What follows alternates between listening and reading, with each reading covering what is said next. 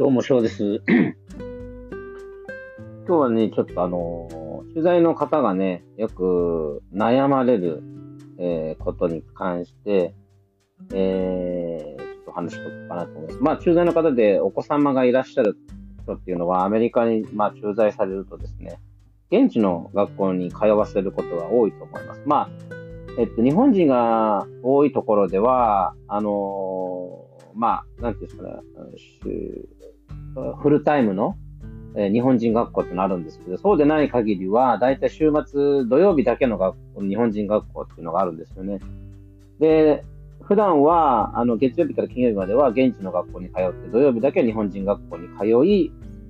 まあ、日本語が遅れを取り、遅れないように、そこでキャッチアップするっていうことをやってるんですよね。で、あのー、駐在の方がですね、えっと、すごく最初に現地校、子供を入れるときに心配される点が一つあります。それは、えー英語についていけないんじゃないかっていうことを心配されることなんですよね。で、結論から言うと、えーその心配をする必要はないですということだけ伝えておきます。で言語の観点からすると、えっと、第二言語語、第二外国語以以降っていうのは、えー母国語のレベル以上に、えー伸びることはあまりないんですよ。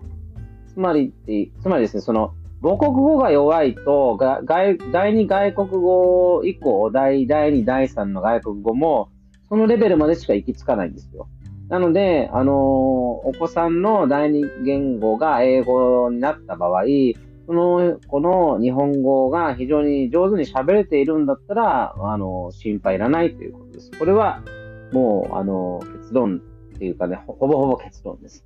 で、あのーじゃあ逆にですね、英語の方が長けてきて、日本語が、えー疎くなっていくっていうことも多分あるんですよね。えーそうすると今度は英語の方が第一言語になっていくと思うんですけど、そうするとその第一言語の英語以上に日本語は上手くならないっていうことだと思いますよね。その逆の例ってあんまり見たことないんですけど、あのでも逆の例っていうかですね、えーよくあるのは、アメリカの駐在の時に、時、時の、えっと、お子さんの年齢がですね、幼稚園から小学校低学年。この場合はもう確実にネイティブになりますね。日本語の方が追いつかなくなります。なので、えー、どっちの方が第一、どっちの方がネイティブなのかなって測りたいときは、えー、喧嘩してるとき、例えば兄弟喧嘩、あるいはおお母さんとかお父さんに、えっと、怒るときとか喧嘩するときってあると思うんですけど、その時の言葉が日本語だったらそれが第一言語、だだ第一言語になります。それが英語だったら英語が第一言語になると思っていいですね。これも間違いない。で、日本人学校のにいた小学校4年生までの子で、やっぱりもう普段からもう日本語が苦手で、えー日本で生まれてるんですけど、来た年齢が非常に、あのーなんていうんですかね、えー若、若、すごく若くて、あの、喋るようになった頃っていうのはもう本当現地校にいたっていう子はもうほとんど英語がネイティブになって日本語が苦手になります。で、じゃあ、日本に将来的に帰国した時に、日本語ができるのと英語ができるのどっちが重宝されるんだっていうところなんですけど、これはあ日本語なんですよ。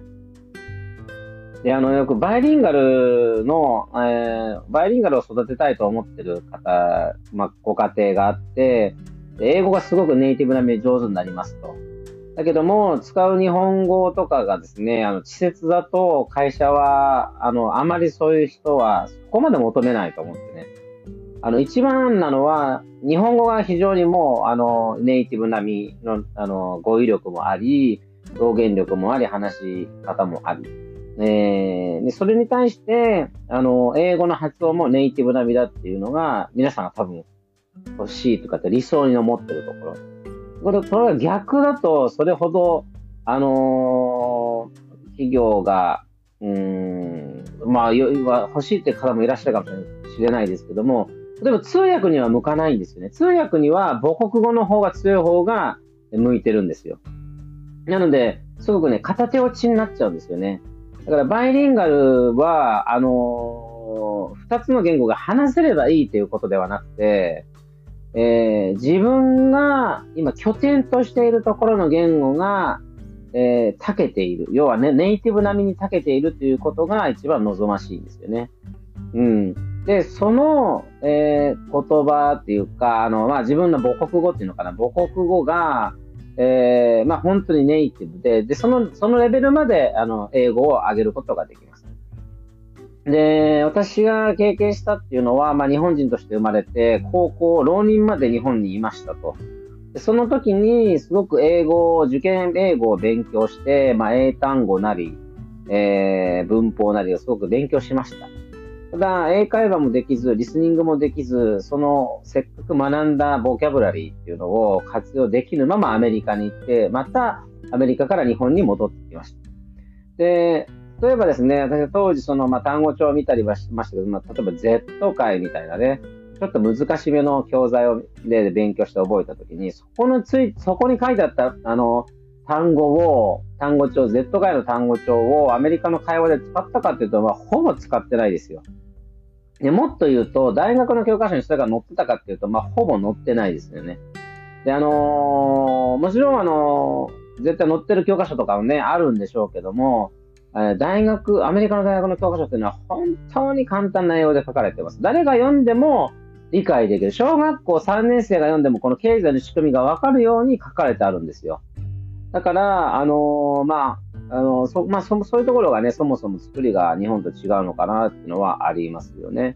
うん。ただ、あの、まあ、ちょっと話をまた戻すと、えー、海外に行った時に自分の、あその海外に行った時に、その海外の、えー、現地語ですね。現地語が弱くても心配をしないこと。で子供は本当に言語のピックアップ能力はもう大人の数倍いいので、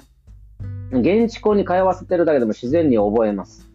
あの、うちの今の、今ね、子供5歳と3歳ですけど、まあ、5歳の子なんかは、えー、まあ、日本語と、で、私の、えー、妻の外国籍なんでね、その外国の言葉と、それから英語と3つ、あの、普段から聞いてますよね。で、まあ、英語と日本語って、まあ、ほぼほぼほぼに幼稚園に行くと日本語がメインになるから、メインに話すのは日本語ではあるんですけど、まあ、英語のクモンとかね、えー、ちょっとやっていて、発音すると、それ、そこはね、R の発音とかやっぱね、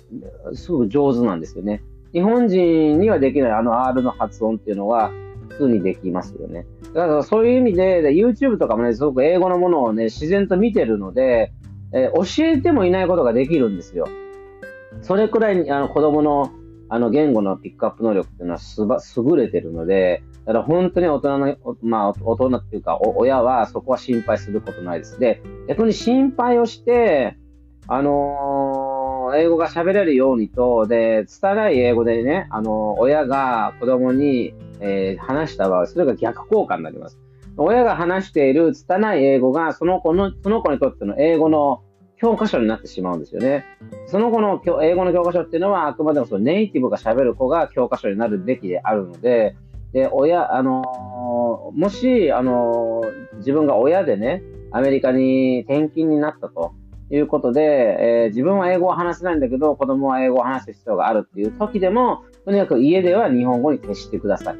ね。あの、それで、本当子供は、ある時突然追いつくんですよ。これがね、あの、脳の作りの不思議なところで、えー、当初、あの、始めたばかりの時はできないのにもかかわらず、いろんな記憶の断片や、なんか知らないんですけどね、その積み重ねが突然その点が繋がる時があるんですよね。で、どうやったらそこまでできたのって言っても、説明ができないぐらい急に、急に繋がる時があるんですよ。だから、それはとにかく、あの、気にせずに、えー、そうなる時を、あの、待って毎日やってると自然とそういう風になっていきますので、それはですね、多分大人に対、大人に関しても同じ仕組みだとは思うんですけど、子供の方がはるかにそのスピードが速いので、えー、えー、ね、まあ、あの、あまり気にしないことです。まあ、あとは気になる点としてはですね、現地国って本当に宿題が多いですよ、読み物が。で、英語、その英語の読み物は小学生であれ、もう、日本人のね、日本の大人からしてみたら、それなりの英語でね、あの、辞書調べないとわからないっていうこともたくさんあるので、そっちの方が大変かなと思います。で、あの、あの、アメリカの駐在、アメリカに駐在として行って、その子の、あの、なんていうのかな、宿題を見るのはね、本当大人にとっても大変な作業なんですよ。大人が見てあげなきゃいけないぐらい宿題が出ますから、現地は。あの、意外とね、現地、あの、アメリカとかは宿題がないと思うところもあると思うんですけど、読み物は多いですよね。あの、要はどんな、こういう問題を解いていきなさいっていうのはあるかどうかちょっと私もわかんないんですけど、読み物は多いような印象を受けます。なので、あのまあね、そういったところで、まあ、海外に駐在行く、ね、子供連れて行くときは、親の勉強でもあるっていうことをですね、まあ、重々、えー、念頭に入れてですね、えー、まあ、留学なりアメリカ生活をしていただければなと思います。それでは。